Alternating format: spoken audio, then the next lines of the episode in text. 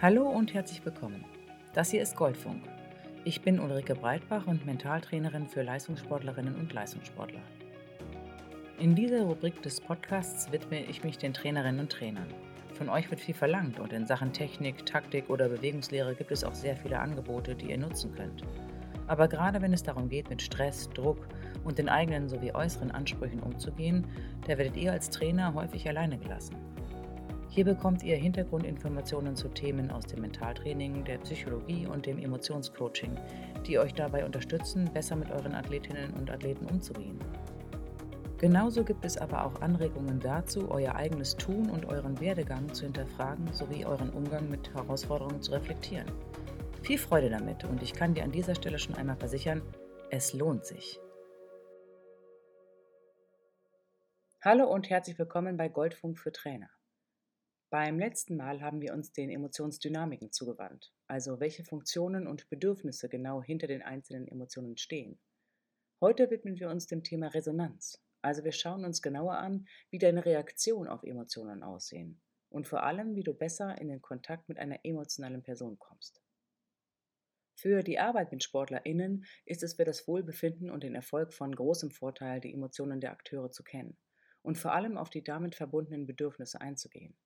Das bedeutet, wir sehen unser Gegenüber, nehmen wahr, welche Emotion sich zeigt, verstehen die Dynamik und erkennen das Bedürfnis dahinter. Entscheidend ist nun, dass wir in der Lage sind, angemessen auf das zu reagieren, was wir sehen und fühlen. Das Reagieren auf eine Emotion nennen wir Resonanz.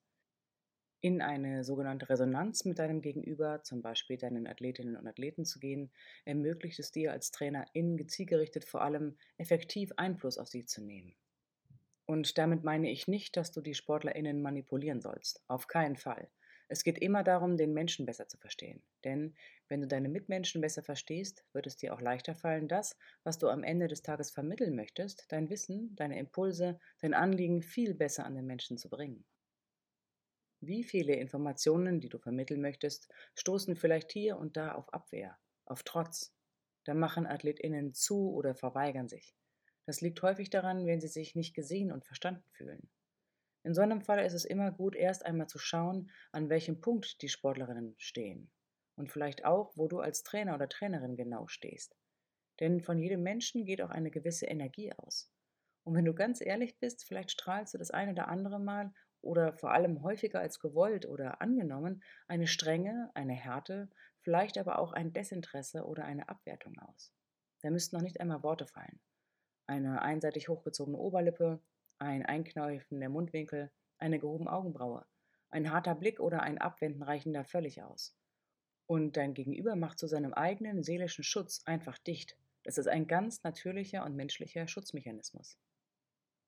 Im Gegenzug dazu können eine offene Haltung, eine Zugewandtheit, ein Wohlwollen, einfach ein direkter, aber freundlicher Blickkontakt oder eine ruhige Stimme dazu führen, dass sich ein Athlet öffnet, Mut schöpft, gelassen wird auf einmal aufmacht und auch kritische Stimmen zulässt. Diese kleinen Zeichen mögen auf den ersten Blick unwichtig wirken. Sie sind es aber nicht, ganz im Gegenteil. Sie machen am Ende den großen Unterschied aus. Deshalb empfehle ich dir einmal genau zu beobachten und auszuprobieren, was bei deinen Athletinnen funktioniert. Wie der Kölner so schön sagt, jeder Jack ist anders. Und auch wenn es sich erst einmal anstrengend anhört und vielleicht der ein oder andere denken wird, ja was jetzt, ich kann doch nicht 100 Extrawürste braten, ist das nur eine Frage der Übung, genauer hinzuschauen und mit dem mitzuschwimmen, was du bei deinem Gegenüber vorfindest. Es geht darum, andere nicht nur zu beobachten, sondern sie wirklich wahrzunehmen und dich auf sie einzulassen, ihnen wirklich zuzuhören, ihnen ins Gesicht zu schauen und gleichzeitig deine innere Stimme, dein Gefühl dazu wahrzunehmen. Damit dir das besser gelingt, gebe ich dir ein wenig Handwerkszeug mit. Gehen wir davon aus, dass du eine Athletin oder einen Athleten hast, mit denen es gerade schwierig ist. Du merkst einfach, irgendetwas stimmt nicht. Die Stimmung ist schlecht, da blockiert vielleicht etwas, jemand ist unnahbar, verschlossen oder einfach aggressiv ohne erkenntlichen Grund. In so einem Fall ist es manchmal einfach gut, dir die Zeit zu nehmen und diesem, ich nenne es mal, Störgefühl nachzugehen. Indem du die Person darauf ansprichst, dass du etwas wahrnimmst, zeigst du ihm oder ihr, ich sehe dich oder ich nehme dich wahr. Genauso wie du bist wichtig. Das ist etwas, wonach jeder Mensch sucht Und deine Aufmerksamkeit ist ein klares Zeichen von Wertschätzung. Alleine das kann ein ganzes Tor öffnen. Räume dieser Stimmung Wichtigkeit ein. Nimm dir ein wenig Raum und Zeit für den Menschen. Dazu stärkt es auch die Verbindung zwischen euch, was sich positiv auf die Oxytocin-Ausschüttung auswirkt, also auf das Bindungshormon. Um es dir leichter zu machen, in Resonanz mit deinen Mitmenschen und vor allem den SportlerInnen zu gehen, gebe ich dir an dieser Stelle die drei Resonanzstufen von dem Körpersprache-Experten Dirk Eilert mit auf den Weg. Diese drei Stufen lauten erstens die nonverbalen Aussagen, zweitens die Spiegelaussagen und drittens die Interpretation. Kommen wir zu den nonverbalen Aussagen. Gib deinem Gegenüber mittels einer Pause im mentalen Sinne Luft zum Atmen am besten in Form einer empathisch achtsamen Gesprächspause oder durch eine nonverbale Aufforderungsgeste, zum Beispiel ein Kopfnicken verbunden mit einem leichten Lächeln. Damit signalisierst du, dass du eine emotionale Reaktion bemerkt hast. Dein Gegenüber wird es dadurch leichter haben, sich zu öffnen. Kommen wir nun zu den Spiegelaussagen. In diesem Falle spiegeln wir mit einer Aussage unsere Beobachtung verbal zurück. Es wird noch keine Interpretation gegeben. Der Gesprächspartner zieht zum Beispiel die Augenbrauen zusammen und du formulierst die folgende Aussage. Du runzelst gerade die Stirn. Spiegelaussagen haben gegenüber den nonverbalen Aussagen einen Vorteil, denn sie bringen dein Gegenüber innerlich zum Nicken. Damit befindet sich das Gespräch auf einer emotionalen Ja-Straße. Aber nicht jedes nonverbale Signal eignet sich für eine Spiegelaussage. Zum Beispiel wäre es seltsam zu sagen, du ziehst gerade einseitig die Oberlippe hoch. Die vier Aussagen, die sich am ehesten für Spiegelaussagen anbieten, sind Du runzelst die Stirn, du schüttelst den Kopf, du nickst oder du lächelst. Und zu guter Letzt widmen wir uns der Interpretation. In dieser Stufe koppelst du die beobachtete Emotion wertschätzend in Form einer Ich-Wahrnehmung zurück. Zum Beispiel, wenn ich es richtig sehe, machst du dir Sorgen oder ich habe das Gefühl, dass du traurig bist. Hier ist eine präzise Wahrnehmung besonders entscheidend. Für eine Interpretationsaussage ist eine wertschätzende innere Haltung wichtig. Es geht um ich möchte dich verstehen und nicht ich habe dich durchschaut. Außerdem ist es entscheidend, die richtige Emotionsfamilie zu benennen, also zu erkennen, dass es sich zum Beispiel um Angst und nicht um Trauer handelt. Und weiterhin ist es vorteilhaft, die Intensität der Emotion zu erkennen. Ich mache also einen Unterschied zwischen mein Eindruck ist, du bist unzufrieden und ich sehe, du bist stinksauer. Wichtig ist, dass in der Formulierung kein Vorwurf steckt. Es ist lediglich eine Beobachtung und dein Gegenüber hat die Möglichkeit, jetzt darauf zu reagieren.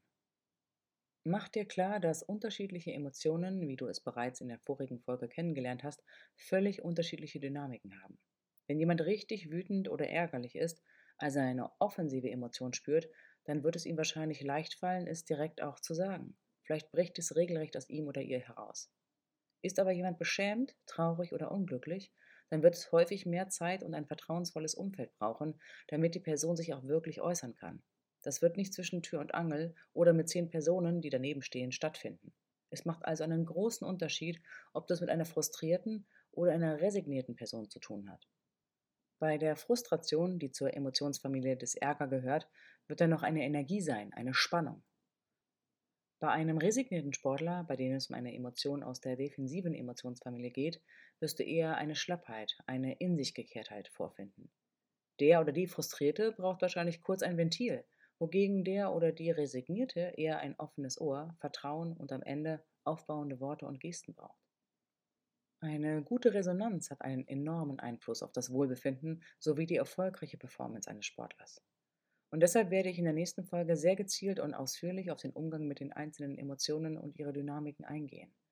Für heute hoffe ich, dass du durch die neu gewonnenen Informationen vielleicht motiviert bist, genauer hinzuschauen dich selber sowie auch deine Mitmenschen aufmerksamer anzusehen und auch zu schauen, was das mit dir macht, was du wahrnimmst. Da fängt es nämlich an. Auch wenn du als Trainerin vielleicht in Teilen wie eine erhabene Instanz wirkst oder agierst oder wahrgenommen wirst, du bist genauso ein emotionales Wesen mit einer Geschichte. Und vor allem hast du genau wie alle anderen Bedürfnisse. Schaue auch, wie du selber reagierst und dich fühlst, wenn du ärgerlich, traurig, enttäuscht, genervt oder beschämt bist und beginne damit, nichts davon zu bewerten, sondern es einfach wahrzunehmen und wie einen Wegweiser zu betrachten, der dir und anderen hilft, ins emotionale Gleichgewicht zu kommen. Ich freue mich auf jeden Fall schon, mit dir auf die weitere Wissensreise zu gehen. Viel Spaß bei allem, was du tust und ciao!